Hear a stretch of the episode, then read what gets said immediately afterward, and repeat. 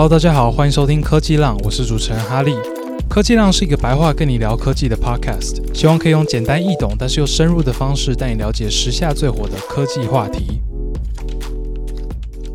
本集节目由 Zyxel 兆勤科技赞助播出。那最近呢，台湾科技圈有掀起一波热议，在讲的呢就是睽违已久啊，台湾终于开放使用 WiFi 六 gigahertz 频段了。那在这个大家都还在争论谁是首款 WiFi 六一设备的时候呢，本集的赞助商商用网络的专家 Zyxel 兆勤科技已经推出台湾首款通过 NCC 验证 WiFi 七无线基地台，也就是 AP 了。那这个 Zysel 呢是一间历史悠久的台湾网通厂商哦。那凭借接着他们在商用网络闯荡三十多年的技术呢，他们近年来开始推出一些适合专业玩家或者是那种透天厝用户的产品。那他们家跟其他品牌最大的不同呢，就是 Zyxel 它是台湾唯一一家网通一条龙的厂商哦。意思就是说，从防火墙到交换器跟这个无线 WiFi AP，他们都有自己研发生产的能力。那更重要的呢是，这些设备全部都可以被 Nebula 统一管理。那这个 Nebula 呢，就是 Zyxel 针对中小企业所建立的一个云端网络管理平台。那假设你今天在一个商用场案有数百个网络设备，你不用额外安装软体、硬体控制器，你只要有这个 Nebula，你就可以轻松统一管理这数百个网络设备，消除了很多繁琐的设定工作。而且这个 Nebula 呢，是建立在 Amazon 的公有云上，有着很高的可靠度跟很高的安全性，所以说适用各种商用场景。那甚至是在这个台湾实际校园网络呢，我们有看到一个点就管理了近千颗无线 AP，然后这个 Nebula 呢，也随着科技浪的脚步，在大家畅谈 AI 的时候呢，也推出了他们透过 LLM 建立的 Nebula AI 功能，叫做 Intent。这个 Intent 呢，就是一个上手 Nebula 的超强工具。不管你是网络小白，然后然后你可能只能用非常模糊的讲法表达你想要的东西，还是你是一个网络专家，但是你还不是很习惯这个 Nebula 的界面，你都可以直接告诉 Intent，让 Intent 透过 AI 分析来帮你在 Nebula 找到最适合的设定项目，可以大幅缩短使用者学习 Nebula 的时间，让他们很快就可以上手。那你可能会听过有一些这个家用 Mesh 路由器在吹说，只有 Mesh 才能做到全家一个 WiFi 不用切换。但这功能呢，其实就只是漫游而已，在商用网络的世界早就再普通不过了。那今天呢，Zyxel 带给科技量听众的优惠呢，是他们的 NWA 五零 AX Pro 二点五 G 商用 WiFi 六 AP。凭借着刚刚介绍的 Nebula 呢，你不用额外安装软硬体控制器，你就可以轻松管理全家的 AP。那重点呢，当然就是可以达到全家同一个 WiFi 名称不用切换，而且商用 AP 还支援 PoE 供电，可以微调每个 AP 的讯号功率来提升整体无线网络的体验。那最重要的呢，是市面上很多这些 WiFi 六 AP 还在用一 G 的 Uplink，Zyxel 的 NWA 五零 AX Pro 采用的是二点五 G 的 Uplink，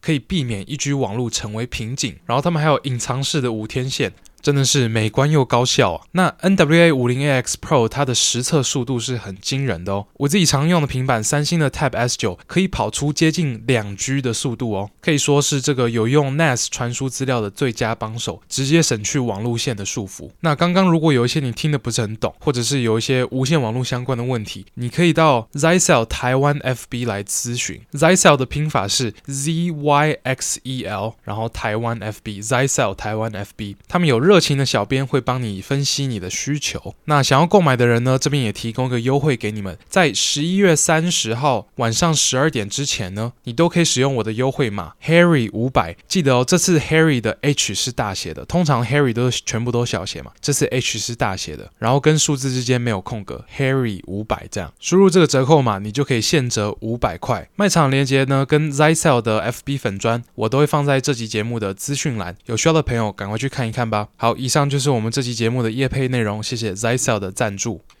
今天呢，想跟大家聊聊一些 AI 风险跟规范相关的问题。但是在这之前呢，我想先跟大家聊一聊我最近培养出来的新的习惯。我就发现呢、我最近这个月，我每一天都会花至少一到两个小时在 VR 世界中。大家还记得十月的时候，脸书有办他们的发表会吗？他们那时候发表了他们最新的 VR 头盔，叫做 Oculus Quest Three，也就是 Oculus 头盔的第三代。它那时候出来之后一个礼拜，我就直接买了，因为我觉得 Quest Two 跟 Quest Three 之间的升级真的是太差太多了，是一个非常有感的升级，就是它的图像处理能力差了两倍。然后最重要的是，Quest Three 它开始有 Pass Through 的功能。Pass Through 的功能在讲的就是，你戴上这个头盔之后，你是可以看穿这个头盔，看到外面的景色的。意思就是说，你如果在你的房间玩，你是可以看到你房间所有东西的。你并不是戴上头盔之后，你就直接进入一个虚拟世界，然后跟现实世界完全隔离这样。那这件事情 Quest Two 其实是做到了，只是它的 Pass Through 是黑白的，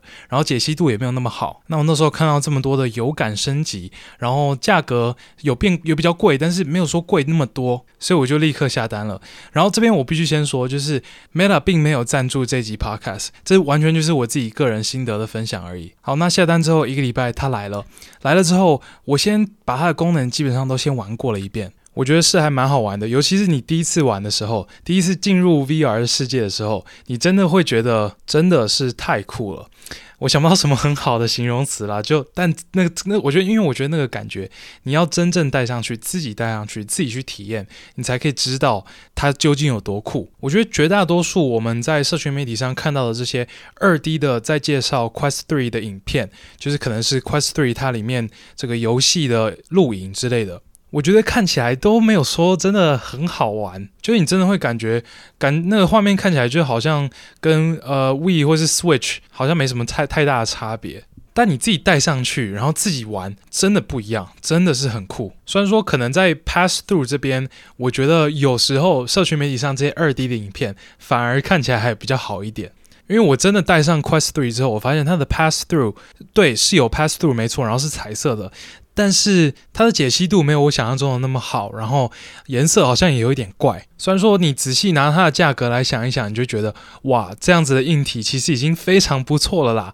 但是我从这些社群媒体的二 D 影片看出来是，呃，感觉这个 Pass Through 应该是更好。它让它让我觉得，让我想象说这个 Pass Through 应该是看起来真的是几乎是跟自己的家里是完全一模一样，但其实没有到那个程度。好，那它给的应用程式我几乎都玩过了之后呢，我发现其中一个游戏特别好玩。真的非常好玩哦，我我立刻就上瘾了。然后现在从现在来看，我我近最近这两个礼拜，我每一次带上 Quest，我都是直接点开这个游戏，我就是玩这个游戏而已。我觉得我这两个礼拜应该完全没有开过其他的 App。这个游戏呢，就是 VR 的吃鸡，对，就是跟二 D 你你你玩的那种，不管你是玩 Fortnite 还是玩，诶，这这种叫什么绝地求生吗？还是什么的？反正啊，PUBG 啦，你玩 PUBG 或是 Fortnite。那种我们叫做吃鸡，或者是英文叫做 Battle Royale 的游戏，就是一大群人在一个地图中，然后要把敌人全部杀死的一个游戏。你在地图中到处走的时候，你会捡到一些枪啊，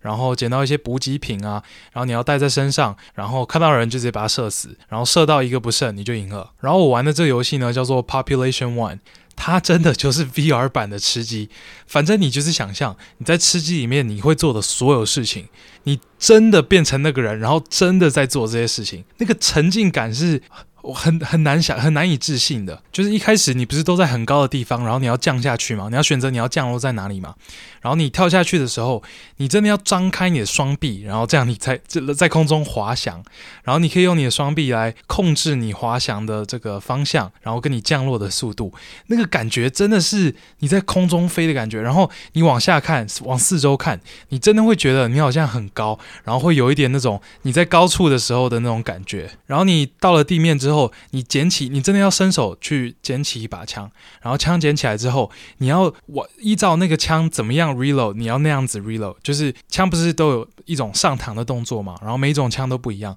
然后你真的要做出那个动作，然后不只是上膛而已，就是很多很细微的操作，很多细微的动作，你都要实际的做出来。就比如说有一个补给品是帮你补生命的，就是香蕉嘛，那你真的要把它四边皮全部都剥开，你要做出那个剥。剥开的动作，然后放到嘴巴前面把它吃掉，然后整个游戏的环境跟物理的模拟，我觉得都做得非常常好。你可以打破玻璃，可以打破门。然后你可以射到非常远的地方的敌人，然后你射到他的呃身体的每个部位，还有不一样的 damage。然后敌人往你这边射一颗子弹，然后如果没有打中你，然后离你耳边很近的话，你真的会感觉那个子弹从你耳边呼啸而过的那种感觉。反正因为这些种种细节做得非常好，所以说我常常在玩的时候，我真的会非常沉浸在游戏当中，真的就是觉得。我现在就是在这个地图中生存啊，然后每次在跟敌人正面互射啊，或者是我偷袭别人啊，或者是我从高处降落的时候扫射下面的人之类的，你真的会觉得有有那种肾上腺素，然后开始冒很多手汗，有那种紧张的感觉出来。沉浸感真的是非常强啊！然后我是玩北美服嘛，因为那边的人最多嘛。那在玩的时候都会大家都会接麦啦，所以说你们你都可以直接跟你的队友聊天。那跟我玩的很多是那种小朋友，就是可能小学三四年级那种，就是都还没变身的那种小男孩。这些小孩子我觉得算是应该是占了一半啦。那剩下另外一半就是呃成年人啊。然后我觉得蛮意外的是，大家都很 nice 诶、就没有像那个呃我以前在打 LOL 嘛。英雄联盟，在玩英雄联盟的时候，上面一大堆屁孩，就是那种一直会一直乱聘你啊，然后讲一些很难听的话，那些屁孩。但在这个 VR 游戏里面几乎没有。那我觉得会有这个现象，一定就是两种可能嘛。一种可能就是北美的人比较 nice，北美的 gamer 比较 nice。另外一种可能呢，就是 Quest 上面的人比较 nice。那我自己觉得应该是第二种可能，就是 Quest 的人比较 nice。然后我自己的假说啦是，我觉得 Quest 它因为它的沉浸感太强了，让大家觉得好像自己真正在真正是那个人，然后再跟其他人互动。然后在这种情况之下，大家就会对彼此更 nice 一点。因为你在打撸的时候，你就看着键盘滑鼠跟你的电脑画面，你没有你沉浸感没有那么强，所以说你就比较容易做出一些你在真实世界跟人互动的时候不太会做的事情，做出一些更夸张的呃更糟糕的举动。这只是我自己的猜想，我自己的观察啦。那反正我只是想说，我觉得 Quest 这个头盔用到现在，我觉得它是一个非常好的 gaming console。我自己是觉得它比其他的 gaming console 好玩啊，就是呃 Switch，它一定比 Switch 好玩太多了。然后 PS5 我不是很确定，因为我没有很长时间玩 PS5。但我觉得，就算现在有些人可能会觉得哦 PS5 还是比这个呃 Quest 3好玩。我觉得时间久了，这个差距就会拉开了。Quest 3 Quest 会变得越来越好，比 PS Five 好玩越来越多。这是因为对于游戏来说，沉浸式体验真的不是平面游戏比得上的。那个差距真的是太大了。现在有一些人可能觉得没有比较好，是因为呃，Quest 这些沉浸式的 VR 游戏啊，或者是 AR 游戏，它可能画质还不到那边啊。然后你戴上去，可能有一些人会觉得有点晕眩啊，motion sickness 嘛。但这些东西一定都会被时间克服啊。这个 Quest 头盔一定会越来越舒适，然后它游戏画面一定会越来越精美，就是这样啊。但是我觉得目前我能确定的，就只有 Quest 3在游戏这方面的能力而已。但是这个元宇宙究竟是不是祖克伯说的下一个阶段的网络？就是他说的是未来我们跟网络互动的模式，就是透过这些头盔，然后在 VR 世界里面互动。他常常在访问中讲的一套逻辑就是：哎，你看刚开始的网络，第一阶段的网络，你只能看平面的文字而已，就你可能可以看一些网站啊，然后包括 Facebook 一开始也都是只有文字，对吧？然后接下来我们开始有图片。对不对？我们有 Instagram，然后各种网站上也出现越来越多的图片，然后再下一个阶段，YouTube 出现了，对吧？影片出现了，然后到现在几乎全部都是影片了。然后祖克伯就会说：“你看，网络就是一直在变得越来越丰富。那下一个阶段更比这个影片更丰富的是什么？就是沉浸式体验。听起来是很合理嘛？但是我觉得人类使用网络主要有三大功能。”第一个就是娱乐，第二个是社交，第三个是生产力。那这个筷子头盔呢，它只是向我证明了它在娱乐这方面是确实是可以取代现在其他所有的机种的。但是社交，它现在当然是远远不及我的手机。然后生产力这边，它也是远远不及我的电脑。那这边啊，就是我非常期待 Apple Vision Pro 的地方。如果你不知道的话，苹果也快要试出他们的 VR 头盔了，叫做 Apple Vision Pro。那这个 Apple Vision Pro 它的产品定位跟 Meta Quest 是差非常多的，它是一个 Pro 的 product，所以就是它非常贵嘛，然后它规格很高，然后重点它是有主打生产力的功能的。Quest 现在我觉得已经基本上被大家当成游戏机了嘛，但 Apple Vision Pro 是想要变成一个生产力工具。你看他那时候 demo 的影片就知道，他都在 demo 一些你拿它来浏览网站啊，你它来你拿它来改 PPT 啊，或者是你拿它来开会啊，然后整个影片它根本就没有 demo 到他玩游戏的部分，就是至少没有像。Quest 那种的沉浸式的游戏，它只有 demo。你带上去之后，然后你可以看 PS5 很大的荧幕画面，然后一样是玩这个 PS5 的游戏，或者是你戴上去，然后你看电影什么之类的。所以这个 Apple Vision Pro 究竟能不能做出一个 VR 头盔在生产力部分的价值，是我很想知道的。因为我觉得这个 Apple Vision Pro 如果在某一部分的某一些种类的生产力的工作上，真的可以做得比手机跟电脑好非常多的话，也就是。说这些要做这些事情，最好就是使用 Apple Vision Pro。就像是你在做 PPT 的时候，你最好是使用电脑嘛，对吧？比手机好做多了，对吧？那你要在外面及时的、非常快速的跟客户沟通一些小事情的话，你当然是使用手机会比电脑好嘛，对吧？你随时拿起来就可以传一个讯息。那假设有很多事情是这个 Apple Vision Pro 来做会比手机跟电脑好非常多的话。这边可能就真的可以证明，这个 VR 是元宇宙世界，或者是这个 VR headset 的这个装置，真的是有可能会是下一阶段的网络。因为我们这边就可以证明两，我们至少已经证明了游戏，游戏绝对是比现在有的好。那假设生产力这边也可以经经过 Apple Vision Pro 来证明，我们剩下要证明的就是 social 这边的功能而已。那 social 这边的功能，其实我觉得。Quest 已经有一点点在想要证明这边了，就是他们前一阵子我不是有说吗？Meta 有做他们的 Codec Avatar 嘛，对不对？就是前一阵子 Lex Freeman 跟这个呃祖克伯的一个访谈中，他们是戴着 VR 头盔进行的这个访谈，然后是在一个 VR 世界中面对面，然后他们在 VR 世界中面对面看到彼此的时候。他对方的脸基本上是跟真人的几乎是一模一样，连非常细微的表情都可以秀出来。那这个 Codec Avatar 当然就是想证明这个呃 VR 头盔在社交这一部分的能力嘛，对吧？那假设最后我们真的这个娱乐、生产力跟社交这边三个宝石都集齐了，那我觉得我们可能真的会进入一个呃人手一头盔的时代。但是就我现在看这个 Apple Vision Pro 的一些 demo，我自己是觉得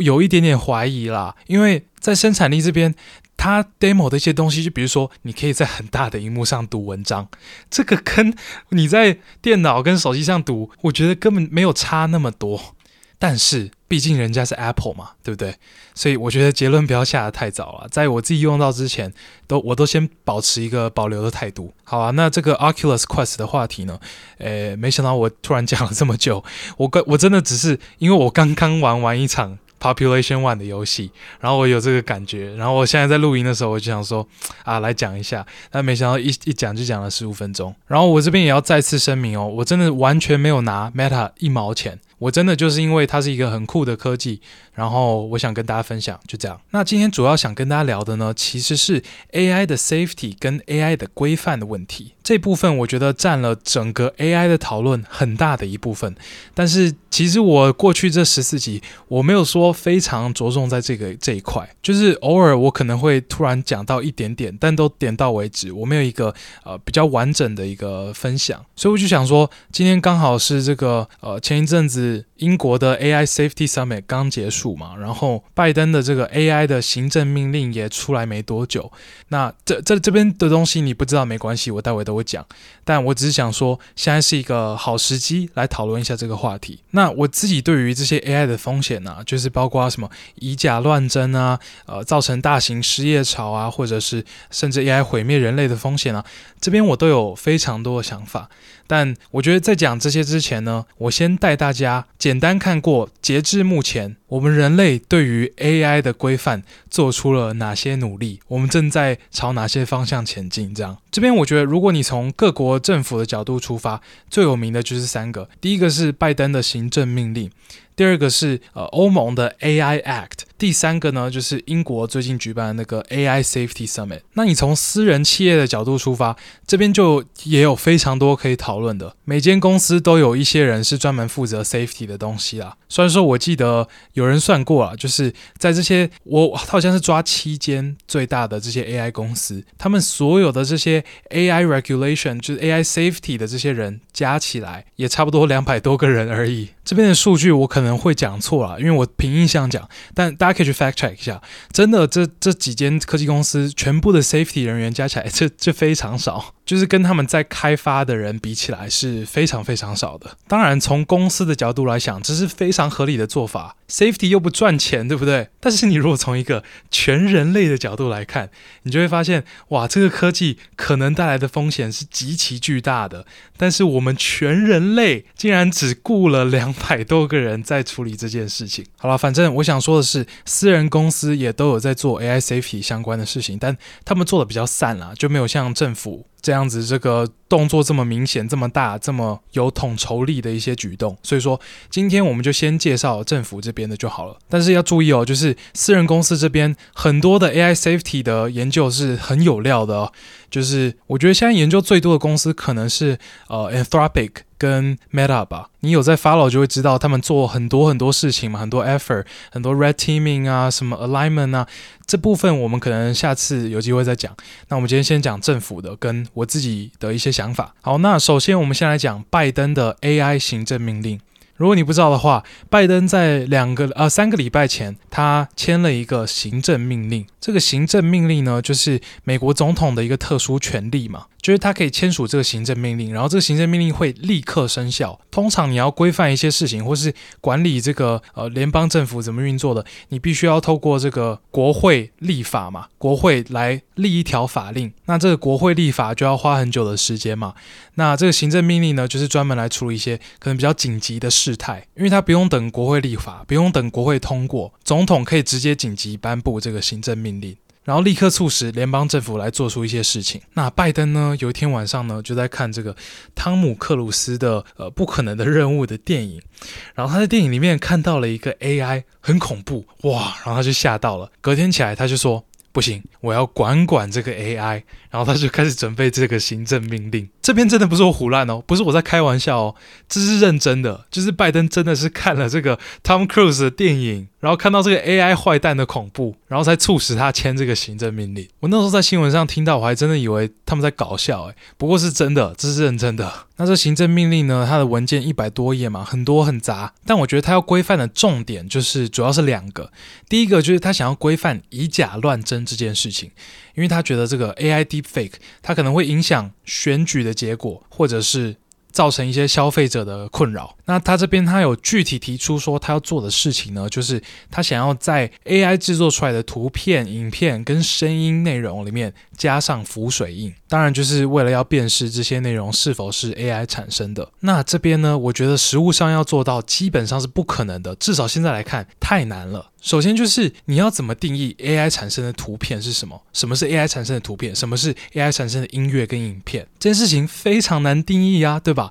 因为网络上的图片并不是 either 一百趴真实，or 一百趴 AI 生成，很多图片都是可能一部分经过一些微小的处理，然后这些处理有一些可能是用 AI 的工具，有一些可能不是用 AI 的工具，而且 AI 的工具你要怎么定义？就是你真的是一个 diffusion model，就像是 Stable Diffusion、Midjourney、DALL-E 或者是 Adobe Firefly 这一种的 AI，这种 diffusion model 才叫做 AI 吗？你如果真的是这样规定的话，那为什么 PS 你不规范一下？就是 PS 它可能不是 AI 啊，就是 Photoshop photo shop 嘛，它可能不是 AI 啊，但它一样可以做出非常真实的照片呢、那你就算你今天真的是选择不规范 Photoshop 或者任何其他东西，你就是只规范这些 diffusion model 的话，请问你要怎么判别这个图片有没有被这个 diffusion model 跑过？你根本你也不知道这件事啊。那你说不知道没关系，我就让这些每一个在做 diffusion model 的公司都强制他们一定在每一张他们产生的图片都要放一个浮水印好了。你就算做到这个程度也没有用，为什么？因为有开源社群啊，Stable Diffusion 整个模型都是开源的，你可以在网络上自己下载下来，然后自己用自己家的笔电跑，诶，像我就有跑过啊，他们不同种的我都有跑过，一点五，然后他们的 XL 我都有跑过，然后也都有 Fine Tune 过，这种模型全部都已经公开在网络上，而且他们可以产生的图片已经非常真实了，就是我自己有试过。我我先说，我不是变态，我也不是什么疯狂粉丝，然后我也不是想要做什么很奇怪的事情，但我有用 Blackpink 里面 Jennie 的照片去 fine tune 一个 Stable Diffusion XL，让它可以产生 Jennie 的图片。你如果不知道 fine tune 是什么意思，它中文叫做微调啦，基本上就是拿你自己的资料集新的资料，然后喂给这个模型，让它再训练一点，把这些新的资料的知识融入它的脑袋当中，然后在这之后呢，它就可以产生这个新的资料相关的内容。在我这边的做法呢，就是我会去我去搜集了可能二十五张呃 Jennie 的照片，然后把这些照片丢到这个模型中，让它学习学习，让它知道 Jennie 长什么样。然后学习完了之后呢，我就可以打说赛博朋克版 Jennie，然后它就产生一个 Cy Cyberpunk 的 Jennie。那我这边会用 Blackpink 的 Jennie 是因为，呃，首先它很可爱。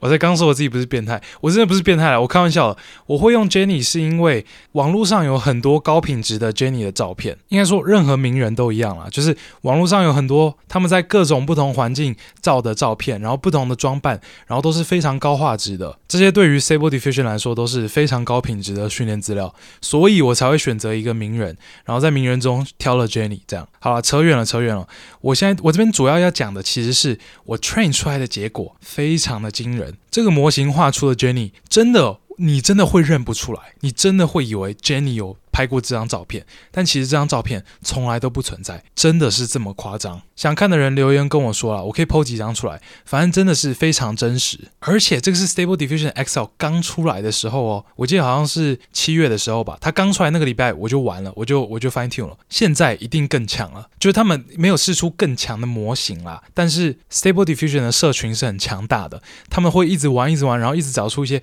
更可以优化的方法。所以说现在这。加上这些目前社群提供的方法，你应该可以 train 出更厉害的照片、更厉害的模型。所以，我们回到拜登的规范，开源社群的技术已经超过你想要规范的这个门槛了。所以说，基本上你已经没有规范的方法了。而且，就算我们今天退一万步，就是假设你真的可以很明确的定义什么是 AI 产物，就是可能你有明确的设一个 threshold，就是可能你这张图片有五十趴的 pixel 以上都是被 AI 碰过的，那这个就是 AI 产生的图片。然后同时你也想到一个方法，可以去 identify 任何一张有被 AI 碰过的图片。然后你又想到了一个方法，可以在所有模型产出的所有图片上面都加上这个浮水印，不管是开源社群还是闭源社群的模型，都可以加上这个浮水印。尽管你都做到这一步了，你还是有一个问题要解决，就是浮水印是可以被破解的东西。这个我很久以前也讲过了嘛，就是你要破解一个浮水印，你就是收集一大堆有浮水印跟没有浮水印的照片，然后把它们全部塞进一个神经网络里面，让它自己学，它就会学会破解了。那这边当然是比较是我自己的想法了，就是我没有特别查过了，但是我印象中我没有看过别人这么讲。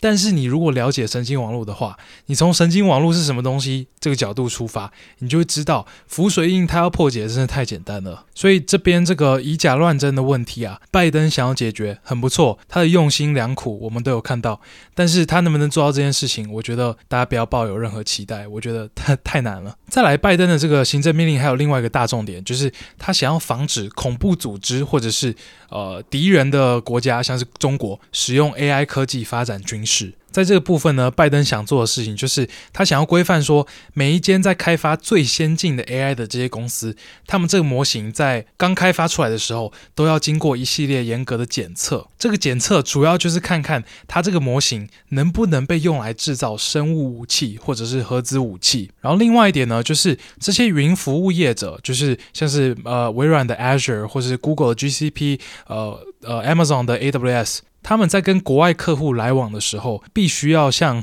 拜登回报，就是他们可能要交一些文件吧，反正就是跟拜登，也就是跟政府说明说他们在跟谁来往，然后为什么要这样来往之类的。那这个拜登行政命令的内容主要就是这些啦。那这个行政命令一出来呢，我觉得引来了蛮多技术界的一些人的批评。这边最大的一个批评点呢、我觉得大部分人批评都是批评这一点，就是说拜登这个行政命令在规范的是技术，但不是规范应用。也就是说，他在规范的是这些模型不能够太强，不能够能能做到哪些事情，而不是规范说这些模型不能被拿来做哪些事情。这边比较有名，然后比较大声的一个批评呢，就是呃，Andrew Ng，就是呃这个吴恩达，他是非常有名的 AI 科学家嘛，然后他有发一则 X 文，主要就是在批评这个行政命令。它里面就有说到，然后我 quote：Today's supercomputer is tomorrow's pocket watch。今天的超级电脑是明天的怀表，意思就在说，AI 技术是会发展非常非常快的，这些模型会变得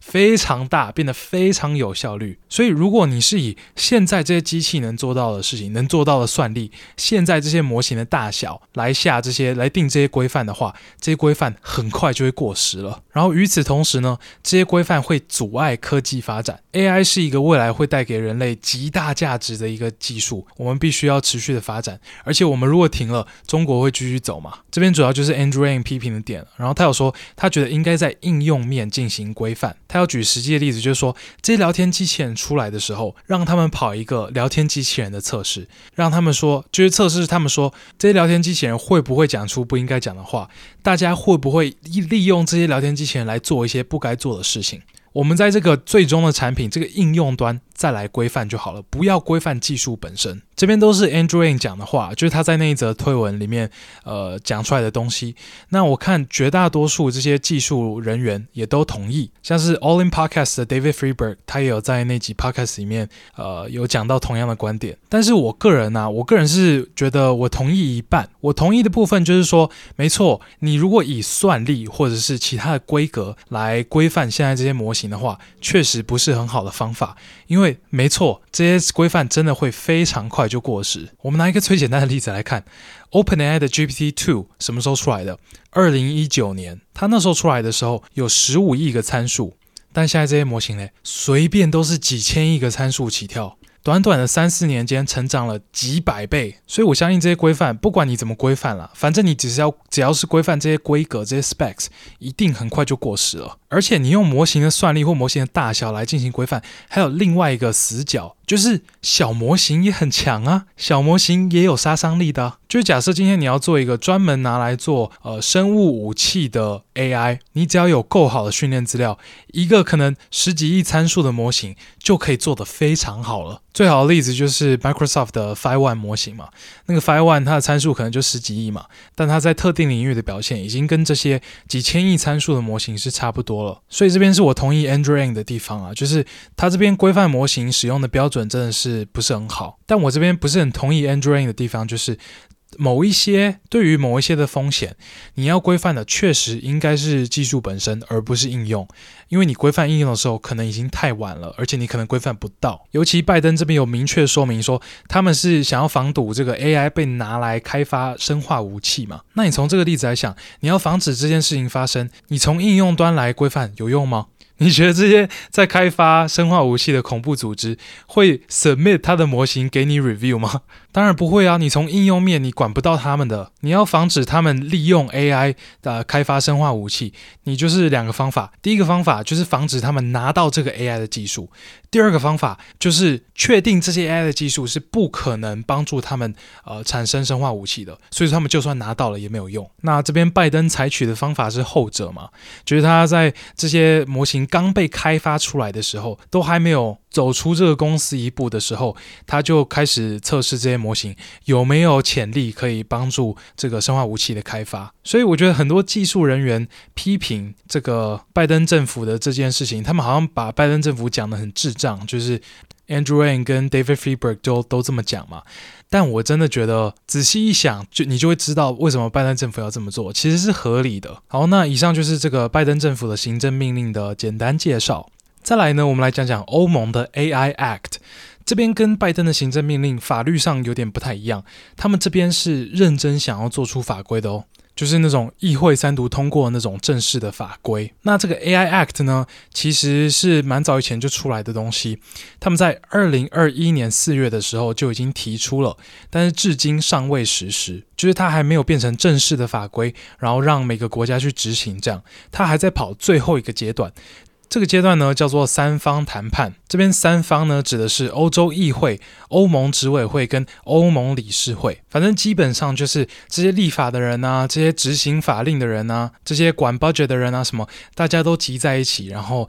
确保大家都有个共识，这样。但是这个 AI Act 之所以会卡在这边，就是因为没有共识。然后他们现在最没共识的一点，就是究竟要不要规范，或者是要怎么样规范 Foundation Model，也就是基础模型这件事情。这些 Foundation Model 在讲的就是最原始的这些大型语言模型，就是它是你拿极大量的训练资料 train 完之后产出来的第一个产物。你平时接触到的这些大型语言模型，像是 ChatGPT、Google 的 Bard，他们都是这些。基础模型 tune 出来的衍生物，那他们这边有争议的两方呢，是绝大多数的议员都觉得这个 foundation model 应该要被规范，但是有两个人不想规范 foundation model，就是法国跟德国。法国不想规范的原因，我觉得大家都心知肚明啊，就是法国里面现在有一间超强的 AI 新创叫做 Mistral AI，他们做出了现在最强的偏小的大型语言模型，小型的大型语言模型。叫做 Mistral 7B，这个模型我们在科技浪的第十二集有讲过嘛，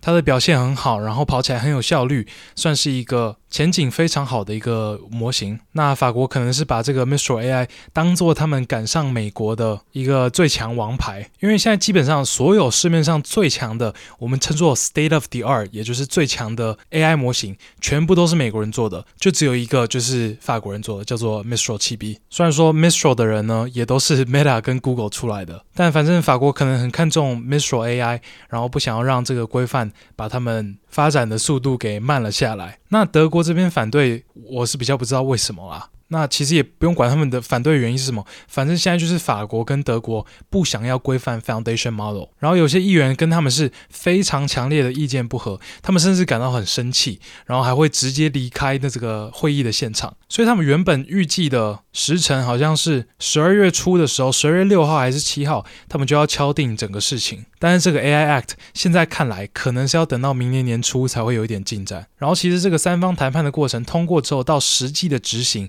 也是有很长一段时间啦，但我觉得可能尽管还要再看到很久才会看到这些法律真的实施，我觉得他们走到这个阶段，就是离立法已经只剩下最后一步了，已经是全世界最快的了。这句话我是凭印象讲的啦，这我没有 fact check 过，大家可以自己再去 fact check 一下。那这欧盟的 AI Act 呢，它除了规范生成式 AI 以外，它还有规范很多其他一般的 AI，就像是呃生物特征辨识的系统啊，或者是一些他们称作 social scoring 的系统。我觉得这边有点无聊啦，我觉得我们就先不要讲了。再来呢，我们要讲的就是 Rishi Sunak 的 AI Safety Summit。Rishi Sunak 就是呃英国现在的 Prime Minister 嘛，就是那个前 g o m a n 出身的人。他在两三个礼拜前呢，举办了这个 AI Safety Summit，AI 安全的高峰会。那这个高峰会呢，是召集到了二十八个国家代表跟很多科技公司的高层啊、执行长啊，然后大家坐下来一起讨论一些 AI safety 的问题。那这边当然就是跟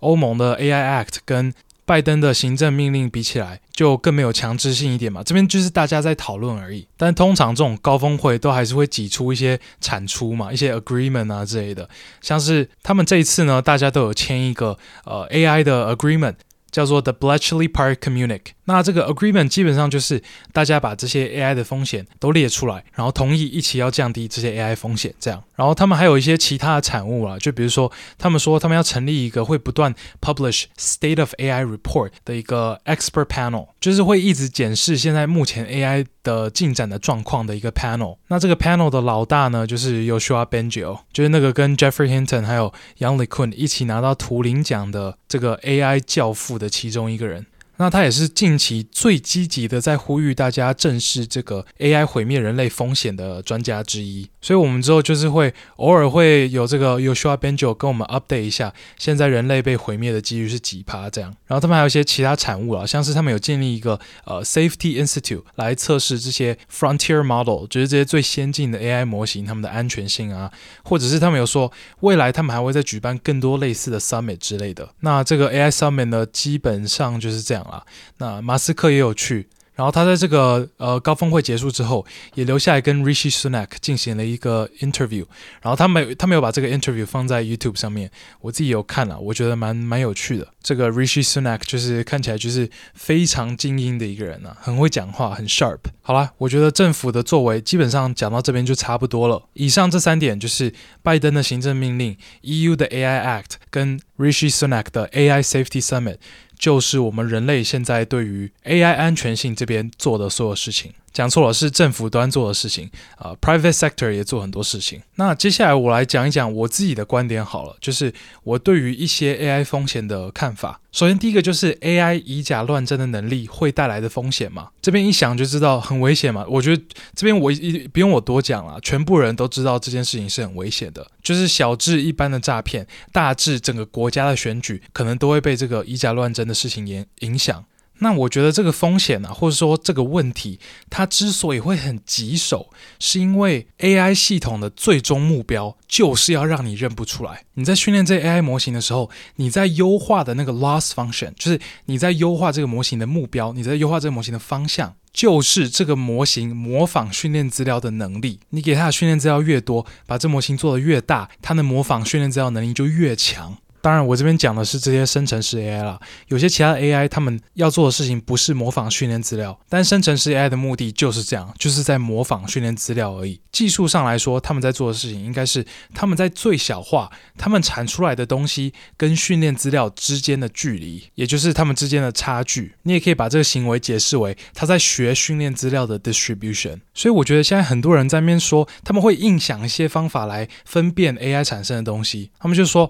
诶，这个 AI 产产生的图片通常都会有一种什么样的感觉啊？或者是这个 AI 产生的文字通常读起来会有什么样的感觉？我觉得不要花太多心力在想这些事情上面，因为这些差距很快都会消失的。我觉得你现在在思考要怎么样防堵这个 AI 以假乱真的问题的时候，你不要去思考说我们要怎么找出、怎么样分辨这些哪些东西是 AI 产生，哪些东西不是 AI 产生的，因为你现在分辨得出来，未来你也分辨不出来。我觉得大家应该要先预设，我们现在活在一个世界是。我们已经没有任何方法可以分辨哪些东西是 AI 产生，哪些东西不是 AI 产生的。然后从这个角度再来思考，我们要怎么解决这个问题。这时候你在想的，你就会比较偏向是：OK，我们要怎么样培养我们的批判性思考能力？我们应该要怎么样去搜集资讯？怎么样去建立我们对于特定事件的想法？这个其实是在那时候，社群媒体出现一大堆假新闻的时候，大家就有提倡过一次了嘛。就是乐听人要培养非常好的这个呃批判性思考能力。那其实这些 AI 产生的东西，基本上就是更强的假新闻啊。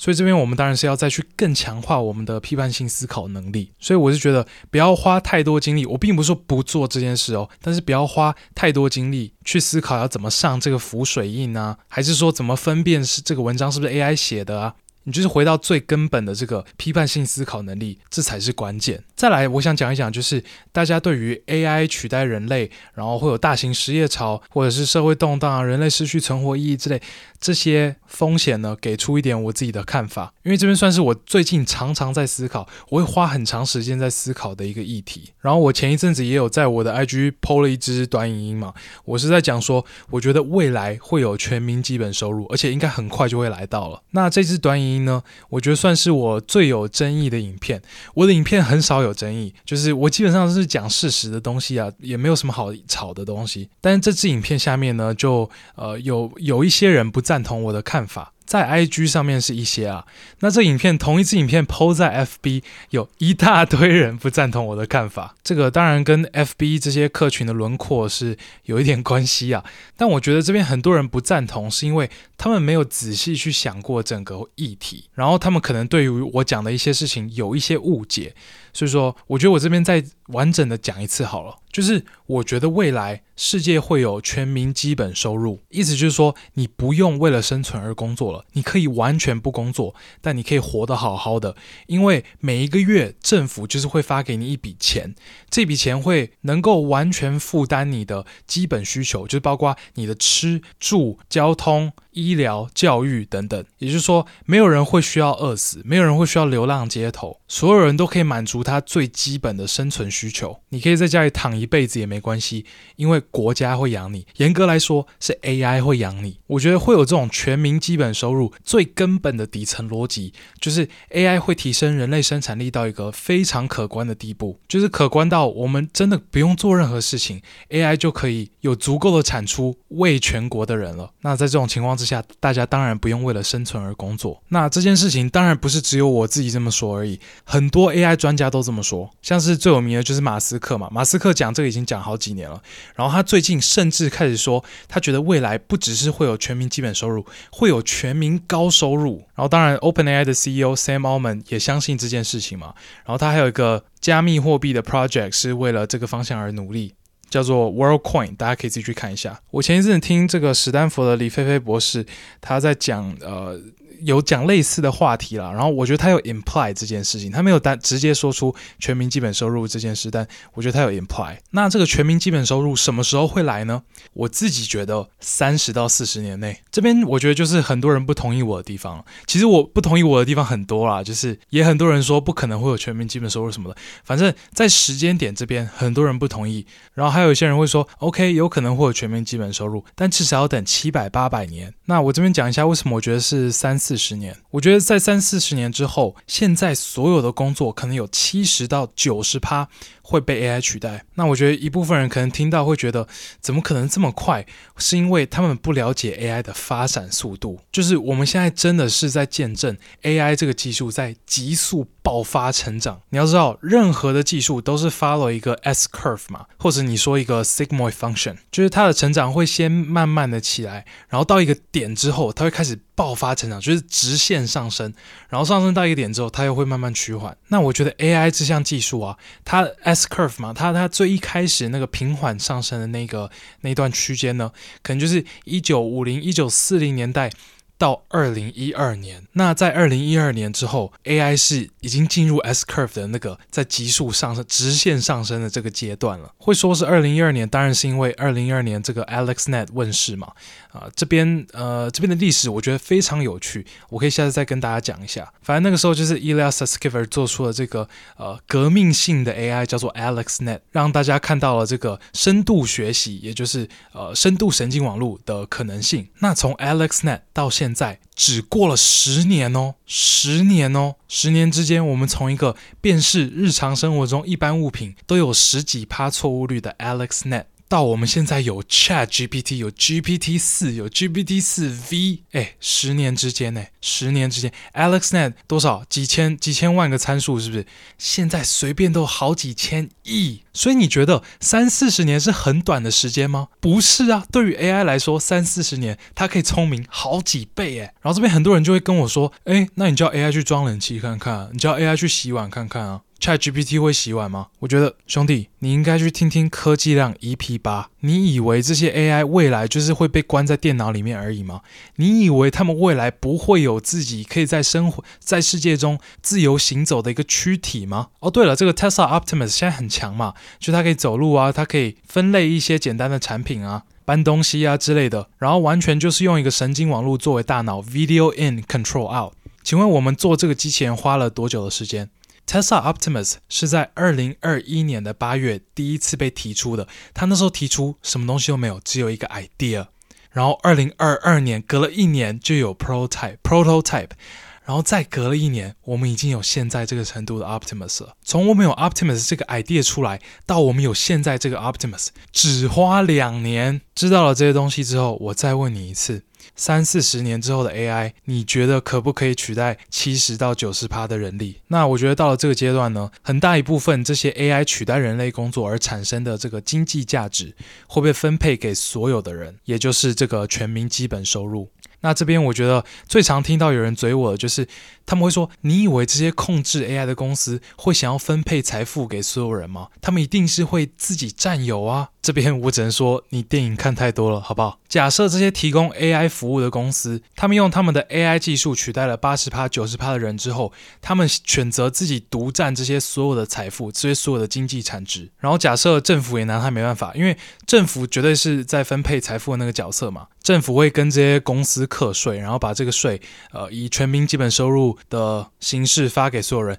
但是假设政府也没有办法干扰他们，那接下来会发生什么事情？全部人会饿死啊！你赚不到钱，而且也找不到工作，那你要怎么办？你当然是饿死啊！那饿死前就会社会动乱嘛，就是各种暴动啊，什么东西有的没的。这些公司的人会想要看到整个社会动荡，社整个社会暴动吗？就算这真的是他们想看到的，然后真的他们就是想让全部人都饿死。这也不 make sense 啊！这完全违反一个这个经济体运作的原理。一个经济体要能够正常运作，就是要有消费者跟生产者。那你现在把消费者全部都饿死了，你剩下一堆生产者，你要干嘛？反正我觉得不管怎么想啦，人类一定会避免这种情况发生。然后要避免这种情况发生，政府就是要介入，用很高额的税收来重新分配这个经济产值。然后除了这个以外，还有一些可能大家不赞同我的地方，这边我也一次做回应。第一个就是有了。全民基本收入不代表人们就不会工作，也不代表就是没有新的工作会产生。全民基本收入代表的是人们不再为了生存而工作，因为最基本的需求全部都被 cover 了，吃住、医疗、教育都被 cover 了。但是工作除了生存的目的以外，还有很多其他价值啊，你的使命感啊，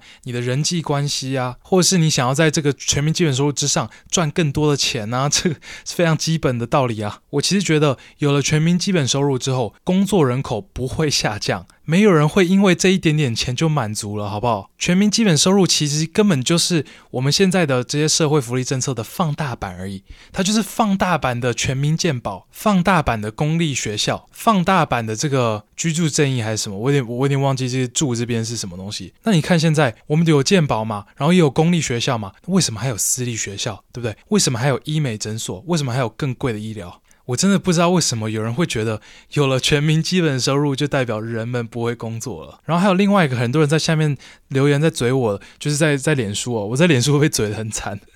就是他们都说这就是共产主义啊。但是为什么？你有想过吗？全民基本收入不代表我们会变成共产社会啊，这个概念跟资本主义又不冲突。我刚刚也讲了嘛，就是全民基本收入只是目前这个社会福利政策的放大版，并不是说所有经济都会平均分配啊。好了，我刚刚讲的有点激动，我没有说对于那些不同意我的人感到很生气或是不爽，完全没有，因为我知道我刚刚讲的所有东西可能全部都是错的，绝对有可能，因为这些都是对于未来的预测啊，所以我绝对不觉得我自己一定一定是对的，但我自己。就我现在对于整个科技的了解，我认为这是最有可能发生的。你如果喜欢今天这集 Podcast，可以帮我五星评分，然后把科技浪给分享出去，因为好东西就是要跟好朋友分享。然后最后也提醒一下，这一集的资讯栏里面，我还是会放这个听众调查的表单。你如果还没填的话，可以花一分钟帮我填一下。下礼拜的时候呢，我就会抽出一个人送出这个